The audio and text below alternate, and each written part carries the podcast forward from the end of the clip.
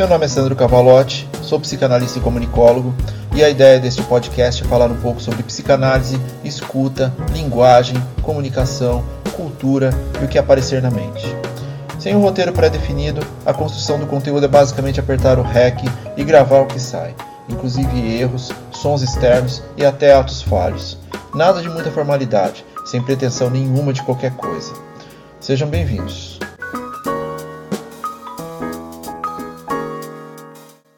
Episódio 01 Palavras. Acho que a primeira coisa que eu percebo quando falo de palavras é que o anterior, o, o podcast anterior, ele ficou muito baixo. Eu não tenho nenhum equipamento muito complexo, tenho estou usando os que eu uso no dia a dia, eles funcionam bem, mas eu percebi que para podcast talvez funcione um pouco melhor de outra forma, um equipamento um pouco mais robusto. Mas assim, eu acho que principalmente que eu falei baixo, e eu tive a percepção de que eu falei baixo.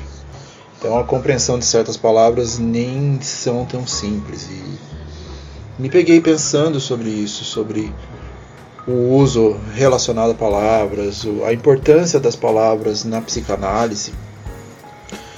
E fiquei divagando sobre como isso tudo começa, né? Sobre o descobrir o ser falante, o descobrir o ser interpreta o descobrir do ser lá na nossa infância, da, de juntar os sons e a compreensão desses sons que significam algo num objeto, no sujeito. Como isso é mais complexo do que parece, né? E como na atualidade, com a formação do, do, do governo desde 2018, esse uso das palavras ele é cada vez mais importante e necessário. Uma das pessoas que eu mais admiro quando eu penso em palavras, que me vem assim à cabeça no primeiro momento, é o Arnaldo Antunes. Acho que desde que eu ouvi lá na década de 80 que não é o que não pode ser que, não é o que não pode ser que não é, que não pode ser que não, é o que não, pode ser que não, é. E como essa simples construção de algumas palavras ela dá vazão para uma quantidade absurda de interpretações e, e, de construções de novas frases, aquilo mexeu muito comigo. Eu lembro que eu ficava escrevendo no caderno é, onde começa uma palavra, onde termina outra, e como aquilo, aquele construto de, de significantes ele ele, ele recomeça no final, etc.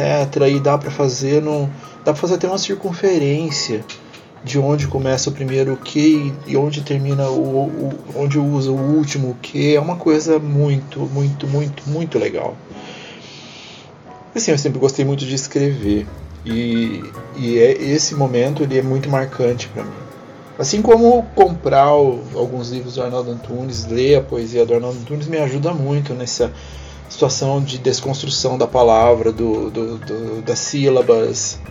E eu nunca fui um grande é, aluno de língua portuguesa, mas eu sempre gostei de escrever.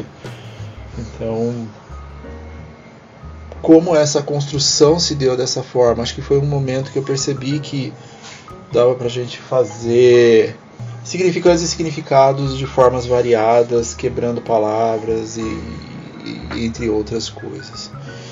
Como é essa aplicação na psicanálise e na comunicação, que é o mote daqui? Né? Como redator, a gente tem que pegar e desenvolver muito, muito, nós somos muito guiados pelo desejo como redatores, como publicitários, como pessoas de criação. Então, qual é o desejo daquela pessoa? O que, é o, como tornar aquilo um objeto de desejo? Como tornar aquele anúncio palatável? Como tornar aquele anúncio algo que a pessoa diga e fale: Eu não sei o que é, mas eu quero. E principalmente em mídia impressa, né? E, e, o uso dessas palavras, desses, significantes e significados, ele é de extrema importância. E a gente atribui determinados valores a essa construção, a esse construto de, de do, do, simbólico dentro de uma percepção de consumo. E na psicanálise a gente tem que fazer muito do oposto disso. A gente não tem que atribuir o valor, a gente tem que entender o valor real daquilo. Então a gente sai de uma irrealidade, a gente sai de uma fantasia para entender a, a, a, realidade da palavra, o que ela, o que ela significa. E, e ela não significa uma coisa só. Só que nós somos bombardeados tão intensamente com essa formatação de que algumas palavras têm um único significado que a gente na verdade esquece de recompreendê-las. E, e, existem palavras, assim, eu sou muito muito observador nesse aspecto das coisas, como o, a comunicação ela, ela tem um, um, uma forma de querer é, construir algo relacionado às palavras e como o marketing desconstrói e, e imputa tantos valores naquela palavra que se torna até difícil pensar numa reconfiguração. Por exemplo, resiliência é um bom exemplo, algo que me veio na cabeça agora. O termo resiliência, ele ele já foi tão utilizado por departamentos de RH, por coaches, por é, assim, a resiliência, é, ela, ele se tornou significado de, de, de, continuidade extrema, de assim, de não desistir. E se você não for resiliente, você é um perdedor. Então, e não é isso. A resiliência é conhecer seus limites. Ser resiliente é olhar para onde você pode ir e, e tentar chegar até ali. Mas assim, existe um limite de insistência dentro daquilo. Só que quando você não é resiliente, segundo essa, esse, essa, esse, essa, mer, esse, essa, essa, quando você não é resiliente dentro dessa estrutura pré-concebida mercadológica, você é um perdedor. E assim, perder faz parte da vida da gente. Perder, aliás, é tão importante quanto vencer. Então, entender quando você precisa, qual é o limite da sua resiliência é algo extremamente importante. Só que nesses processos que a gente participa dentro de é, busca de vagas, por exemplo, ou é um discurso muito proeminente no, na coisa da insistência, isso me cansa um pouco. Só que a resiliência não, não, não pode ser atribuído só a isso. E as palavras são assim elas podem significar outras coisas, elas podem ser desconstruídas, elas podem ter outros vieses, vamos dizer assim. Então na psicanálise a gente faz muito disso. Às vezes a pessoa vem, traz uma frustração, traz uma dor, traz uma incompreensão.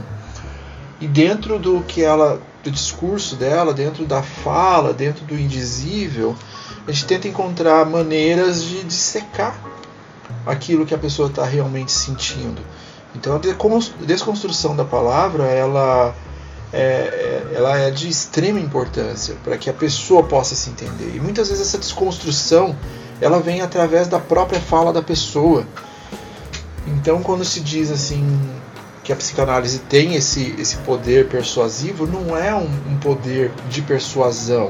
A persuasão, aliás, ela não está intrínseca nisso e nem deve estar. Se ela estiver, tem alguma coisa errada ela precisa ser crua, ela precisa ser indelével, ela precisa ser o que ela é, dentro do real. Então, quando a pessoa verbaliza aquilo, coloca aquelas palavras para fora, em, muitas vezes em sessões, o que a gente observa é que a própria pessoa não estava se ouvindo, não estava se encontrando dentro daquela projeção do, que, do imaginário dela. Então, Hoje eu quis falar um pouco sobre palavras porque é, a gente fica muito focado em alguns aspectos de coisas e esquece de olhar uma perspectiva. Às vezes a gente precisa olhar de trás e ver se aquilo é aquilo mesmo, se o real é aquilo, sabe? Se ele existe, parafraseando mais uma vez o Arnaldo Antunes. E eu acho que é importante a gente ter essa visão de que as coisas podem ser mutáveis e as coisas têm vários significados e para cada um dentro da nossa singularidade, cada significado é único. Cada palavra é única. E cada forma de observação daquela palavra, daquela frase, daquele texto, daquele livro, ele deve ser observado de forma única e individual. Somos seres singulares e as palavras fazem parte dessa singularidade.